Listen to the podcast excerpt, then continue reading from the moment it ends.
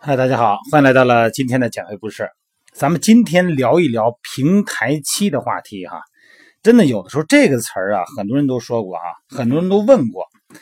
那么这个真的是所有人的共性吗？还是训练计划的问题？嗯，咱们应该分几步去理解它哈。那么有可能平台期呢是咱们自己造成的，可能是咱们自己的错哈。那么咱们在训练的过程中呢，呃，比方说在训练里边热情不高啊，身体的肌肉力量、耐力、爆发力下降，肌肉的体积长时间没有增长啊，这个训练能力啊，呃，不能维持太久。那么咱们很容易呢把这些问题呢、这些现象呢称之为平台期哈、就是机体并没有对外界的刺激啊，我每天练得够猛的、够狠的哈，但是并没有做出反应，尤其是在肌肉训练阶段哈。那么没有让身体变得更好啊，体适能更提高，来应对外界的刺激。那么这个是咱们身体的原因还是什么因素？那么在发生这种情况以后呢，很多人都会问我啊，说是不是这个是这个训练计划的问题啊？能不能给来一个训练计划？哎，给我编一套训练计划来调整一下平台期。呃，好像我的身体呢已经适应这个计划了哈，是不是还要增加重量哈，或者增加训练时间等等问题？其实啊，这个训练计划其实可能很管用，那么咱们的所选择的重量呢，可能也够用。那么问题呢，可能出在咱们自己身上哈，可能不是计划的问题。首先，咱们应该怎么能够正确理解平台期哈？在遇到平台期所谓的现象的时候呢，应该分三步去分析和筛选自己属于哪种情况，那么再进行针对性的调整，哎，看看要不要改变训练计划哈。首先，第一个呢，是不是属于训练过量啊，或者是过度？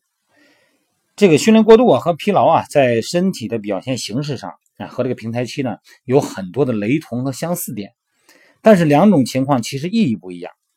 首先呢，训练过度和疲劳啊，这个啊让咱们身体彻底恢复跟放松就可以了。那真正的平台期呢，就是要采取完全不同的训练调整了哈。哎，比方说增加一下训练强度啊，或者训练模式等等。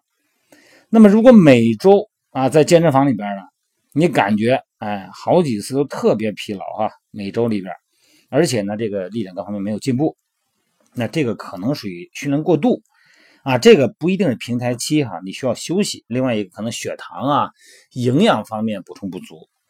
那么如果你每次来健身房呢，其实你哎都很兴奋，精神状态都很好。啊，各方面的感觉也很好，力量也很大。但是呢，你发现呢，你的这个不管是肌肉维度啊，还是我们的体耐力哈，还并没有提高，而且好长时间都是这样。那么这个呢，可以是平台期，那咱们可以调整一下训练哈，或者说呢，把这个训练密度哈再安排的更紧一点。那么训练过度的明显表现是什么呢？首先呢，你并没有突然就受伤了，但是身体呢总会有一些小的不舒服。那么这个怎么说呀？这种不舒服好像忍忍也就过去了哈。啊，你比方说下背部的不舒服啊，或者是哪天肩膀不舒服，啊，其实负重训练啊，对咱们身体呢是一个不小的刺激啊。神经系统呢会通过增加很多的荷尔蒙来应对这种刺激，这种刺激实际上也会构成一种压力哈。那么比方说一种荷尔蒙叫皮质醇，之前聊过的哈，一种压力荷尔蒙，呃，包括肾上腺素啊，去肾上腺素。那么如果呢？没有充足的休息，让这些荷尔蒙呢恢复到正常状态的话呢，这些荷尔蒙就会提高心率、增加血压，并且会扰乱免疫系统的正常工作。那么这样的话呢，咱们身体呢就会经常处于紧张的状态。所以说呢，小毛病是不断啊，呃，就是最明显的训练过度的体征啊，这个表现就是这样的。那么所有这些压力荷尔蒙呢，都会阻碍身体的免疫系统和神经系统工作。在这样的环境下呢，身体其实很容易得病哈。就是为什么呢？现在有很多的这个，咱说毛病吧。这个医生说呢，是因为生活压力过大，或者说是劳累导致的。而我们喜欢健身的人群呢，呃，不得不考虑考虑，到底我们这种所谓的人造的压力，是不是真的在我们身上产生了哈？你看有几个特点。第一呢，就是比方说这个你二十多岁很年轻哈，但是长时间呢，这个怎么说，性欲不是很旺盛。啊，那么这个时候呢，你的睾酮素水平呢可能就不是很好哈，可能是过度训练造成的啊，可能是过度训练造成的。另外一个呢，就是很多人呢忽略了健身房以外的基础营养和睡眠，哎，对于训练这个效果的影响。如果遇到咱们刚才说的这个平台期现象哈，又不是训练过度的情况下，那么你要检查一下你的日常的营养素是不是充足啊，睡眠是不是充足。最后呢，在最后的调整训练计划。那么睡眠呢，通常来说呢，最少七个小时啊。如果要是晚上训练的话呢，下午下班训练呢，最好中午能睡个小觉啊。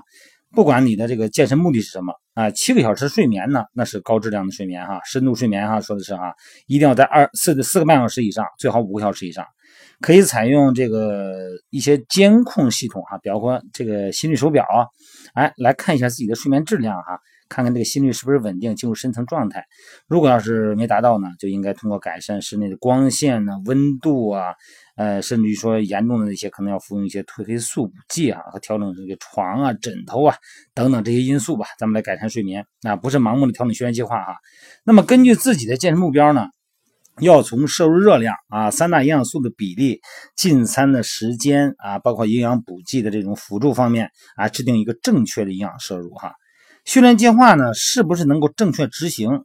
啊，是计划能起作用的主要因素。所以说，通常呢，咱们说这个学习到的训练计划呢，都是经过很多训练尝试啊，并证实有效的。在执行过程中呢，训练动作啊，组间歇呀、拉伸呢、负重选择呀，是低进的呀，还是超级组啊？啊，这些训练强度呢，是不是能够按照计划能够正确执行？啊，这是很重要的。有的时候呢，你是计划这么练。但实际上，很多朋友可能是随意性的练，那么身体的真实的感觉，啊，真实的这个负荷所承受的，呃，低进的层次，其实可能没有达到哈。呃，咱们你看，很多的这个都是，嗯，一些训练计划，包括一些，嗯，现在流行的吧，一些大神级的计划哈，什么增肌神速那种计划啊，啊，包括一些 SS 训练计划啊，都是被证明其实都都有效哈。这关键看你执行的情况啊。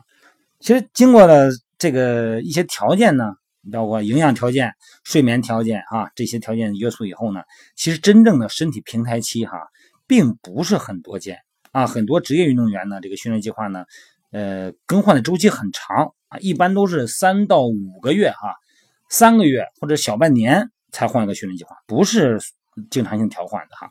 那么这样的话呢，我们所谓的平台期，可能是因为我们。人造的很多其他因素，啊，这个导致的出现了一种什么呀？平台期现象，因为我们不知所措嘛，我们不知道到底怎么办了，所以说我们把它叫平台期。那么至少呢，这是对自己一个解释吧，啊，呃，在每天的美拍直播呢，包括在咱们的音频哈，还有我的微信平台，还有线上减肥训练营哈，那咱们大家呢经常会啊进行沟通，然后呢把我们很多的细节哈，你认为。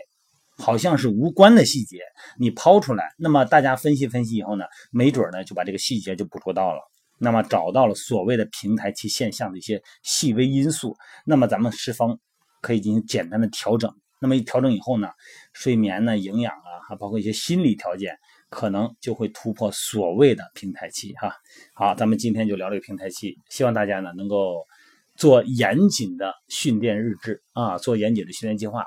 像我们线上减肥训练一样，呃，我们发给大家这个健身手账哈，一本日记本。那么我们应该详细的记录我们的情绪、我们的执行情况、营养水平啊，包括我们的这个训练计划，我们有字可循，可以有追溯，可以有调整啊。好了，各位，先聊到这儿啊，美拍直播间九点钟。